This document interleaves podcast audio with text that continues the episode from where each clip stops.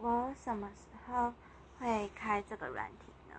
就是当我觉得没有人跟我讲话的时候，就是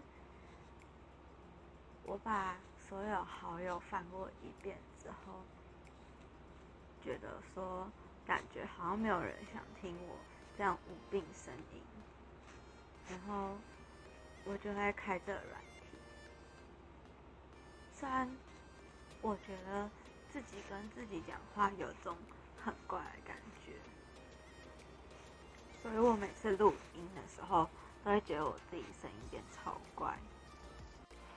其实我昨天就想要用这软体讲话，但是那时候在半夜，感觉就是一个人在那边自言自语，有点奇怪。